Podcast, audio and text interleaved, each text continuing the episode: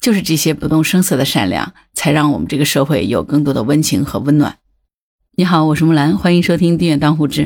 从小到大，是不是我们经常能够听到父母或者长辈对我们的教育，就是你要做一个善良的人啊？我今天看到一条帖子，你见过哪些不动声色的善良？其中有一个叫上下求索兰姆波的网友呢，他回的帖子是回忆他在上大学期间，他的母校哈工程所做的那些不动声色的善良的事情。那今天我们就来分享这个网友和他所读的大学哈工程之间的故事。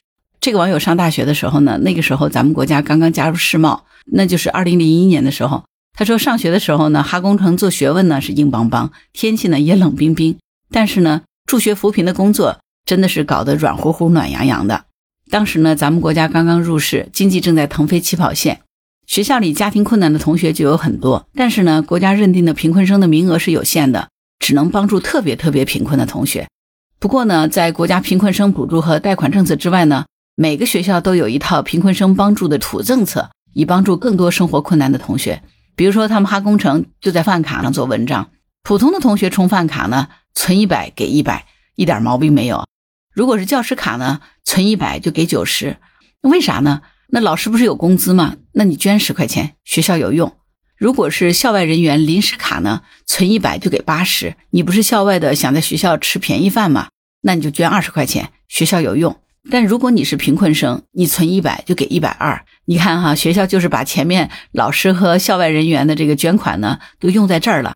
除了充饭卡有土政策之外呢，食堂每天还有几道特价菜。普通学生打呢，该多少钱就给多少钱。但是如果是贫困生打菜呢，就有优惠。零三年的时候，他记得大美一楼最低有标价两毛钱的炒萝卜丝，贫困生享受特别优惠的价钱就是八分钱。而且这个特价菜呢，每天轮换，以防有的同学吃一个学期的炒萝卜丝。反正轮换的也不是特别好的菜，鸡腿、红烧肉肯定是没有的，菜花炒肉片什么的还是有的。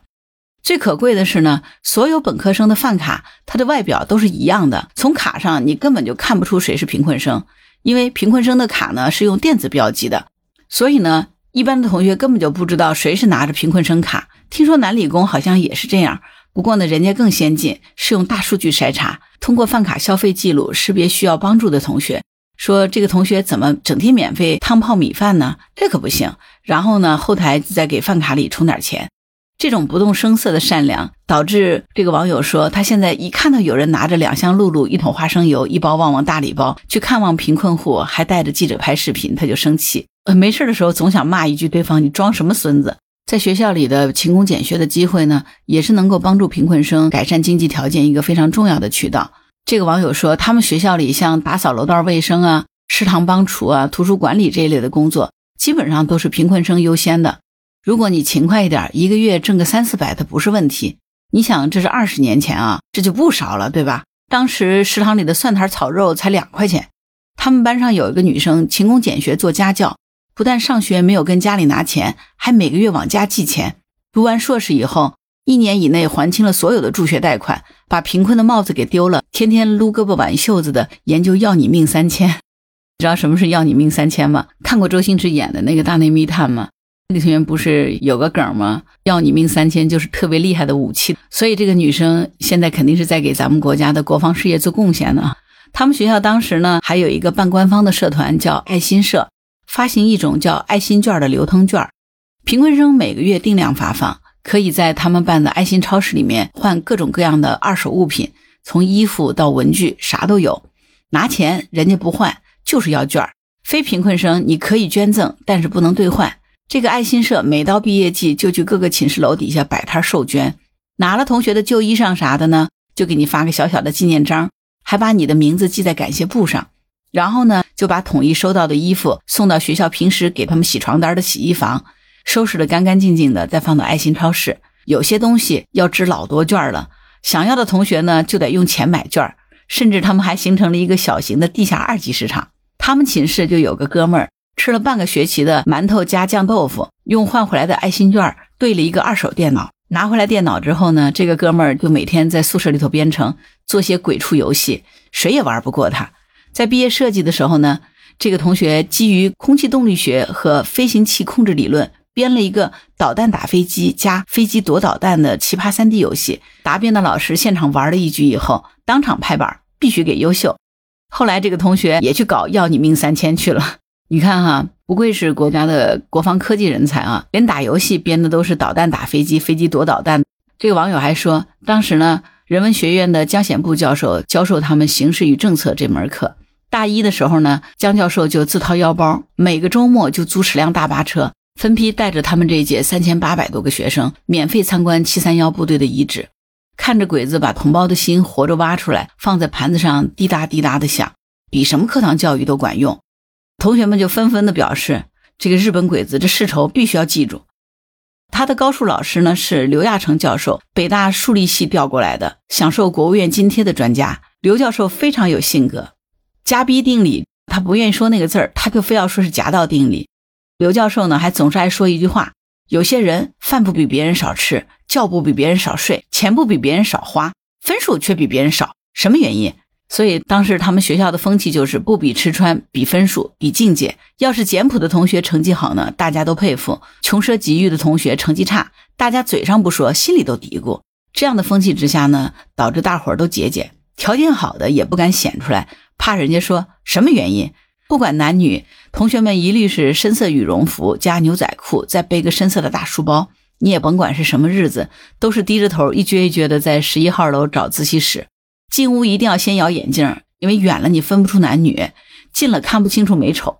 这个网友说，他当时花了一百二买了个李宁打折的外套，就算是讲究品味的人了。后来那件衣服他从零五年一直穿到了一六年。二零零八年的时候，汶川地震那一瞬间呢，他们学校从大一到博士当中就产生了十几个地震孤儿。当时呢，全社会都捐款，他们学校的老师也捐了好多。学校并没有把钱给红十字会，而是成立了一个汶川基金。保证他们学校所有的地震孤儿能够顺利的完成学业，学费呢肯定是全免了，主要是负责生活费和日常的补助。等到这些人毕业了以后呢，这个基金就变成了一项面向全校的贫困生的补助。听说呢，每年五幺二还有老师和校友往这个基金里捐钱。在温暖的环境下成长的同学们呢，也都很善良。突出的就是一个人穷志不短。有一回国家突然发出来一个什么标准的贫困生补助金。如果能够选上呢，一个人好像能够有几百块钱，但是他们二系呢只有八个资助名额，全系却有十三个同学符合条件。最后呢，同学们一商量，大家家庭都挺困难的，都属于困中选困了，谁落选了，大伙儿都过意不去，干脆也不管谁上谁下，所有的奖金分成十三分之八，平分完事儿。辅导员知道这件事儿以后呢，马上就上报给书记了。呃，书记呢就表示同学们太有爱了，咱组织上也不差事儿。于是呢，在全系的大会上就号召全体教师紧急捐款，把那五份给补上，一人一份，别让别的学校看到了，以为咱们学校发不起。所以网友说，哈工程不是只有冷峻的三海一河、保家卫国，还有不动声色的制度性的默默温情。而这份温情呢，跟随着一届一届的毕业生走出校门，影响到了更多人。我觉得这个网友最后的帖子里话。特别的让人感动啊！他说：“一贯担心，才能合聚大洋深和远；人人热血，终于故我海疆坚如磐石。”祝福母校越来越好，也祝愿伟大的祖国永远繁荣富强。就是这些不动声色的善良，才让我们这个社会有更多的温情和温暖。好了，关于本期话题，你有什么想法？你在生活当中见到过哪些不动声色的善良？欢迎在评论区留言。如果你喜欢木兰的节目，欢迎订阅、点赞、转发、帮护之，谢谢您的支持。当然，如果你喜欢木兰，也欢迎你加入木兰之家听友会，请到那个人人都能发布朋友圈的绿色平台，输入木兰的全拼下划线七八九，就可以找到我了。